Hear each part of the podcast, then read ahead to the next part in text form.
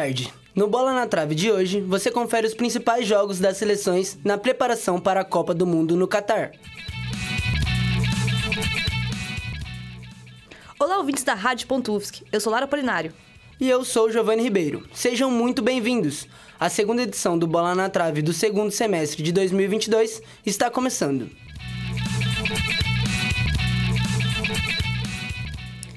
Brasil jogou seu penúltimo amistoso antes das convocações finais da Copa do Mundo no Catar. A seleção saiu vitoriosa, assim como nos outros jogos amistosos desse ano, quando enfrentou a Coreia do Sul no, dois, no, dois, no dia 2 de junho, ganhando de 5 a 1, e o Japão no dia 6, também levando a vitória por 1 a 0. Os dois últimos amistosos estão ocorrendo no final do mês de setembro, e a recente partida contra a Gana deixou os torcedores otimistas em relação ao grande campeonato mundial. Mais informações com a repórter Fernanda Zwirtz.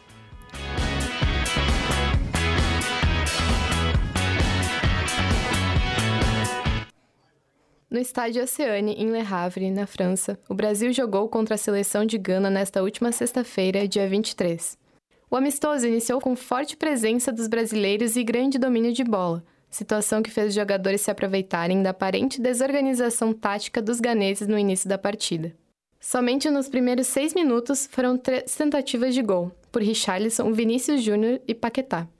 Nessa primeira etapa, a seleção canarinha também fez muito uso das pontas, a exemplo da atuação do camisa 20 Vinícius Júnior.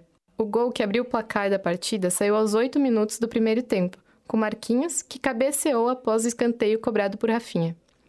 A bola entrou no gol pela segunda vez com assistência de Neymar e finalização de Richarlison, na esquerda do gol, quatro minutos depois, fazendo a torcida vibrar e marcando 2 a 0 para o time verde e amarelo.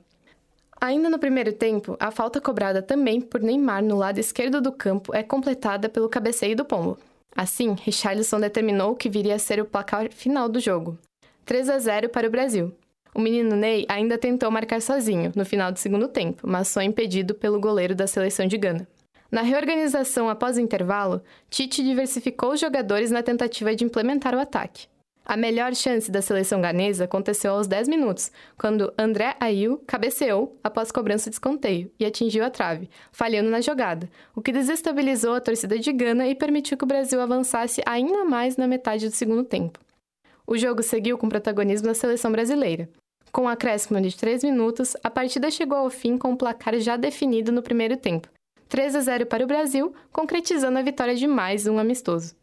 Ao todo, a seleção verde-amarela executou 64% de posse de bola, demonstrando preparo e avidez para a organização da Copa do Mundo.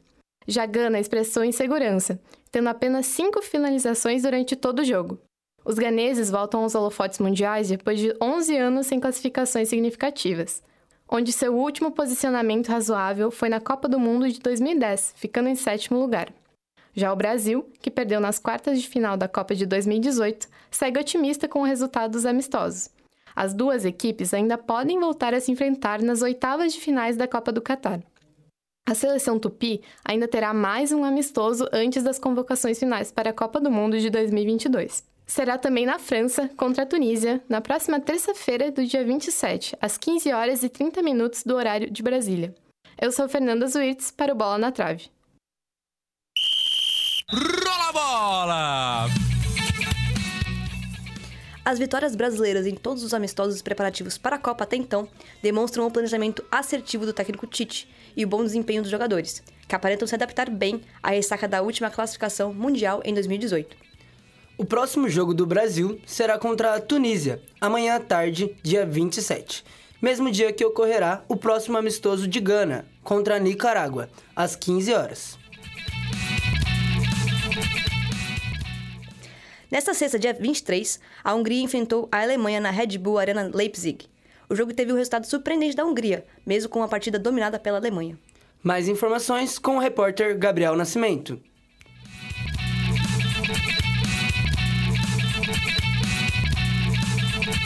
A Hungria segue com a campanha impressionante no grupo da morte conseguindo a primeira colocação isolada nessa tarde de sexta contra a Alemanha. Aos 16 do primeiro tempo, em um escanteio, Adam Slay abriu o placar para a Hungria em um belo chute de escorpião, que desviou a bola sutilmente para o gol.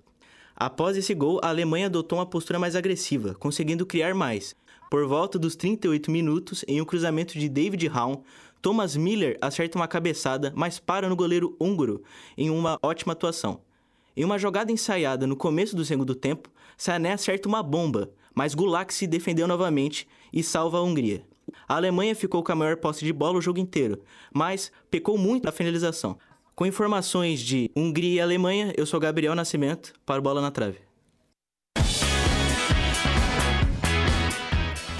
Este resultado quebrou a sequência de cinco jogos sem perder da Alemanha, classificando a Hungria, a Hungria para a semifinal, deixando a Alemanha fora da competição.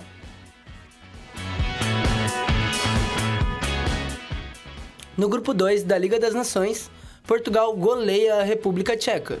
Quem te conta os detalhes desta partida é o repórter João Pedro Martins.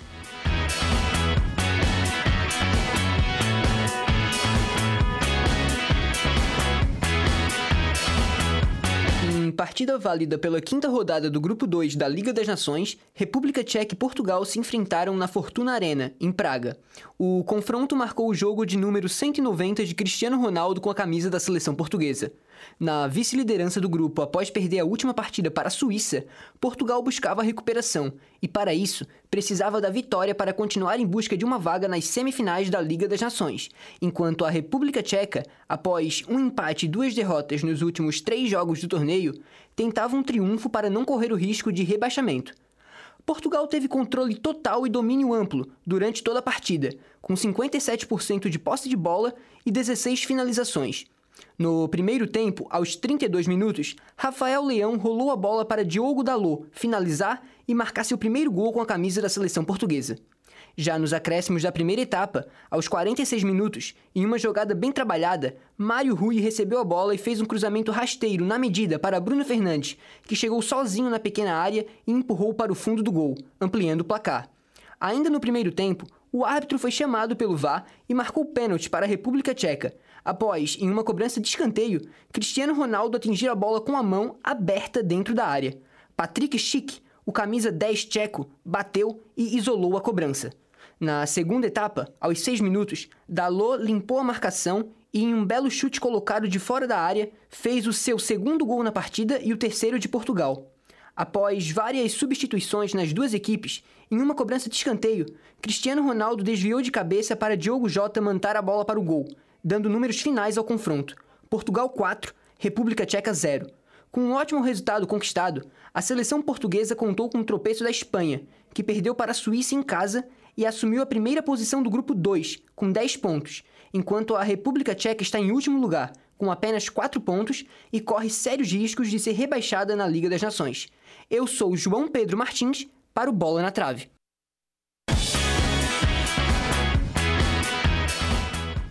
Na próxima rodada, a República Tcheca enfrenta a Suíça para tentar fugir do rebaixamento. Na terça-feira, às 3h45 da tarde, no estádio St. Gallen. Já Portugal recebe a Espanha no Municipal de Braga, também na terça, às 3h45 da tarde, em busca da manutenção da liderança do Grupo 2 e da classificação para as semifinais da Liga das Nações. Adversária do Brasil na Copa, Suíça vence fora de casa a campeã do mundo Espanha por 2 a 1, pela quinta rodada do grupo 2 da Liga das Nações. O jogo foi realizado em Zaragoza.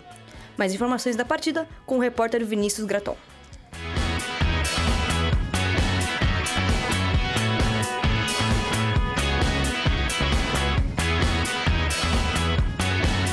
Em dois gols originados em jogadas de escanteio e com participação vital do zagueiro Akanji, a Suíça, futuro adversário do Brasil no Grupo G da Copa do Mundo, venceu a seleção espanhola pelo placar de 2 a 1. As trocas de passe e o controle da posse de bola espanhol, que alcançou 74%, não foram suficientes para superar a objetividade da equipe suíça, que, diferente da espanhola, aproveitou melhor suas chances no ataque. E alcançou seu primeiro gol aos 21 minutos do primeiro tempo, após cobrança de escanteio de Rubem Vargas, que cruzou para Akanji de cabeça abrir o placar. Somente no segundo tempo, a seleção espanhola alcançou o um empate, depois de o camisa 10 Marco Asensio se livrar da marcação suíça e com uma bela jogada individual passar para Jorge Alba, que na cara do gol emendou um belo chute cruzado de canhota. A reação suíça foi imediata. Apenas 3 minutos após o empate, o atacante embolou e empurrou a bola para o fundo das redes, depois de passe de Akanji em nova cobrança de escanteio de Vargas. Ao final da partida, ficou clara a experiência e frieza da equipe suíça, que foram essenciais para a ótima atuação defensiva e ofensiva do time, que em território espanhol não sentiu a pressão do jogo. A mistura entre juventude e experiência da seleção suíça funciona bem, e não é de hoje que a equipe alcança grandes resultados em jogos difíceis. A exemplo da classificação em cima da atual campeã do mundo, França, ano passado pela Eurocopa. A mescla da equipe conta com jogadores experientes e conhecidos dos brasileiros, como Shaqiri, Chaka e Sommer, e com novos destaques em ascensão, como Vargas, Embolou e Akanji. Se engana quem acredita que a Suíça será uma adversária fácil para a seleção brasileira na Copa do Mundo. Eu sou Vinícius Graton para o Bola na Trave. Com o resultado, a Suíça chega aos 6 pontos, ocupando a terceira posição do grupo e abrindo vantagem de 2 pontos para a última colocada, República Tcheca. Próxima adversária dos suíços pela última e decisiva rodada da fase de grupos, que ocorrerá amanhã, terça-feira, dia 27. Já a Espanha se mantém na segunda colocação com 8 pontos, dois atrás de seu próximo adversário, Portugal, líder do grupo. Lembrando que, na Liga das Nações, apenas os quatro primeiros colocados de cada grupo se classificam para a próxima fase da competição, enquanto os últimos colocados são rebaixados para a Série B da Liga. Confira no próximo bloco a vitória mexicana e a derrota da França para a Dinamarca. Continue com a gente, o Bola na Trave volta já.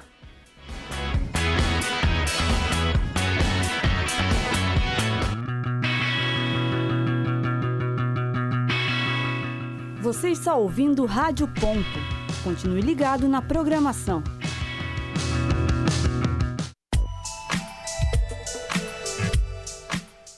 Rádio.UFSC.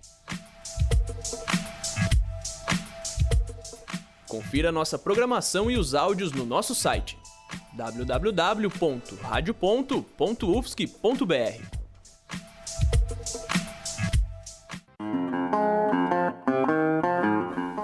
ligado na programação da Rádio.UFSC.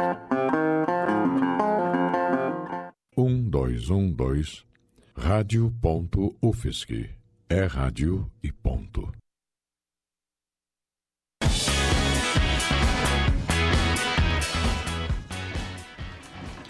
O Bola na Trave está de volta. Confira agora as outras partidas das seleções na reta final da preparação da Copa do Mundo.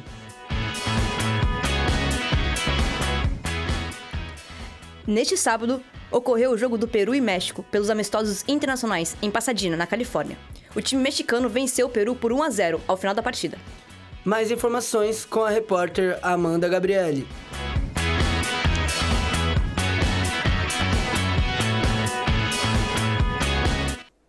Com um jogo não muito agitado, onde não houve muitas oportunidades de lance ao gol, o famoso estádio onde Galvão Bueno eternizou o grito de É Tetra para o Brasil em 1994, presenciou apenas um único gol ao final do segundo tempo. Com o primeiro tempo com muitas faltas para as duas equipes, México teve diversas oportunidades perdidas no início da partida. O time sul-americano não ficou para trás ao ter sua chance, aos nove minutos, marcada com impedimento. Após essa tentativa, o time peruano tentou cada vez mais marcar. Com o início do segundo tempo, com apenas uma substituição no time do Peru, Carlos Zambrano do Peru recebeu um cartão amarelo por uma entrada perigosa. Ambos os times americanos tentaram com garra marcar pelo menos um gol, porém todas falhas. Com mais um impedimento marcado para o time do México aos 35 minutos do segundo tempo, seguido por um cartão amarelo, aos 40 minutos finalmente saiu o gol para a equipe mexicana. E para finalizar o jogo, a equipe peruana, por mais uma entrada perigosa de Sérgio Penhan, recebeu um cartão amarelo. Eu sou Amanda Gabriele para o Bola na Trave. Após o resultado negativo contra o México, o Peru se prepara para enfrentar o time de El Salvador em Washington DC, no estádio Audi Field, no dia 27 de setembro, às 9 horas da noite. A equipe mexicana encara a Colômbia às 11 horas da noite, no Levi Stadium, na Califórnia, no mesmo dia 27. Vale lembrar que a equipe do México se prepara para viajar para o Catar em seu primeiro jogo contra a Polônia no dia 22 de novembro, na Copa do Mundo.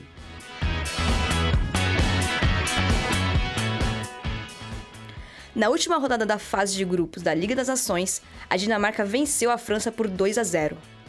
A repórter Júlia Matos traz mais detalhes da partida.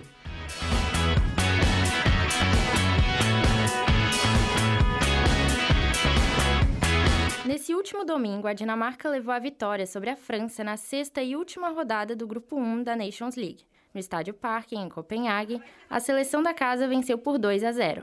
O jogo, que começou equilibrado, logo foi conduzido pelos dinamarqueses, que pressionaram a França até os últimos segundos.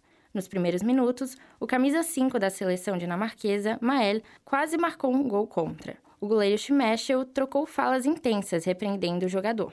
Os nervos se acalmaram quando, aos 33 minutos, Eriksen fez o passe da bola para Dolberg, que concedeu o primeiro gol. Nos instantes seguintes, o time não se deixou dispersar e continuou fazendo a marcação. Olsen aproveitou a cobrança de escanteio de Eriksen e, aos 38 minutos, fez o segundo gol da partida. Apesar da posse de bola ter se mantido favorável aos jogadores franceses durante os dois tempos, com uma média de 53%, a seleção não apresentou o jogo coletivo e manteve-se sem saídas de bola. Griezmann e Camavinga fizeram chutes ao gol, mas que foram defendidos pelo goleiro dinamarquês. Enquanto a França marcou seis faltas, os adversários marcaram nove e receberam dois cartões amarelos. Mbappé, que é um dos queridinhos da torcida, fez a tentativa de alguns lances, mas não foram suficientes para mudar a configuração da rodada, que já estava decidida logo no primeiro tempo. As seleções se enfrentam novamente em novembro, no Catar, pela Copa do Mundo. Júlia Matos para o Bola na Trave. Graças ao resultado da partida, os dinamarqueses agora somam 12 pontos na Liga das Nações. A seleção ocupa a segunda posição do grupo 1 da Liga A. E ainda, com a vitória da Croácia contra a Áustria, a França escapou do rebaixamento e se mantém como terceira colocada na classificação, com 5 pontos. Com a partida válida pela sexta e última rodada da fase de grupos da Liga das Nações, no último domingo, 25 de setembro, a Bélgica foi a Amsterdã para enfrentar a Holanda. Ambas as seleções disputavam a única vaga da chave para as semifinais da competição. Com vantagem, os holandeses vieram a campo como líder do grupo, somando 13 pontos e 7 gols. Já a Bélgica vinha a campo como vice-líder, somando 10 pontos e 3 gols, precisando de uma vitória de 4 gols de diferença para assumir a ponta da tabela e continuar na briga pelo título. Quem nos traz maiores detalhes é o repórter Arikenes Paté.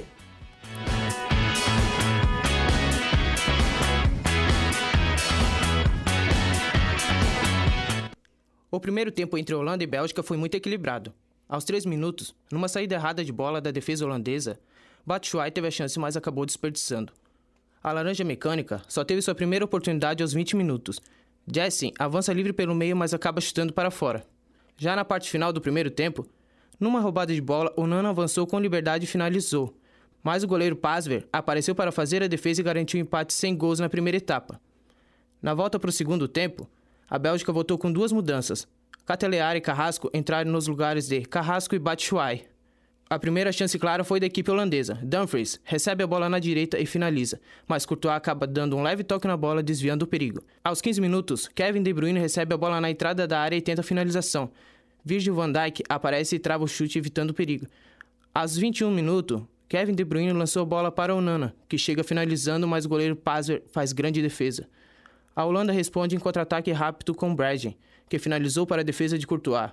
Mas foi aos 28 minutos em uma cobrança de escanteio que o grandalhão Virgil van Dijk subiu de cabeça e abriu o placar para a equipe holandesa. A Holanda ainda teve mais duas oportunidades com Bradgen e Klaassen, mas acabaram desperdiçando. Apesar de ter sofrido gol, a Bélgica não se abalou e continuou atacando. No último lançamento, em um cruzamento de Carrasco, o atacante belga Luke Bakil finalizou de bicicleta carimbando a trave do goleiro Pasver.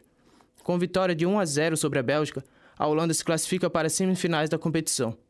A partida entre Holanda e Bélgica foi transmitida pelo canal Sport TV, com detalhes de Holanda e Bélgica e o Suárez Clênis Paté para o Bola na Trave. A Holanda encerra a fase de grupos com excelente campanha, somando 16 pontos, 5 vitórias e um empate. Já a Bélgica encerrou a competição com 10 pontos, 3 vitórias, um empate e duas derrotas. Pela Liga das Nações, Itália vence por 1 a 0 e rebaixa a Inglaterra. Quem traz mais informações ao vivo é a repórter Duda Souza. Em jogo válido pela quinta rodada da Liga das Nações, a Itália venceu a Inglaterra pelo placar de 1 a 0, na sexta-feira, dia 23 de setembro, no histórico San Siro, em Milão. Apesar de um primeiro tempo morno e com maior posse de bola da equipe inglesa, 55% contra 45% da Itália, a Inglaterra não conseguiu criar chances e chegou pouco ao gol. No segundo tempo, depois de duas alterações do técnico Roberto Mantini, a equipe italiana conseguiu ser efetiva. Aos 23 minutos, com belo lançamento de Bonucci, Raspadori recebeu nas costas do zagueiro, limpou e acertou um belo chute de longa distância, marcando para a equipe azurra. Com o resultado, a Inglaterra está rebaixada para a segunda divisão da competição com uma rodada de antecedência. Já a equipe italiana concretizou sua vaga na semifinal da competição nesta segunda-feira, 26 de setembro, vencendo a surpreendente Hungria pelo placar de 2 a 0. Hungria essa que já havia, já havia eliminado a Alemanha no chamado Grupo da Morte. A rebaixada Inglaterra, pela última rodada, recebeu a eliminada Alemanha no Wembley, em Londres. O jogo terminou empatado em 3 a 3. Eu sou Duda Souza para o Bola na Trave.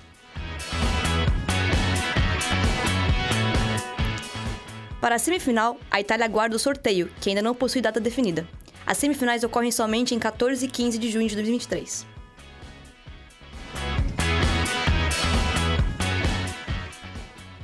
A segunda edição do programa Bola na Trave do semestre fica por aqui. Voltamos na próxima segunda-feira com todas as informações sobre o melhor do futebol no fim de semana.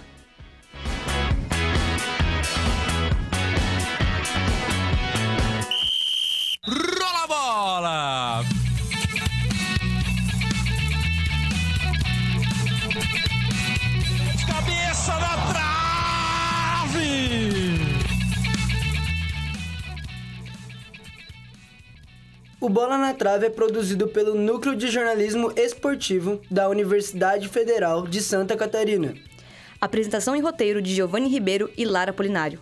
Reportagens produzidas por Amanda Gabriele, Ariclenes Paté, Duda Souza, Fernandas Wirtz, João Pedro Martins, Júlia Matos e Vinícius Graton. Técnica por Peter Lobo e Andy Cristine. Orientação da professora Valciso Coloto e da graduanda Evelyn Casão. É jornalismo esportivo, é rádio e ponto.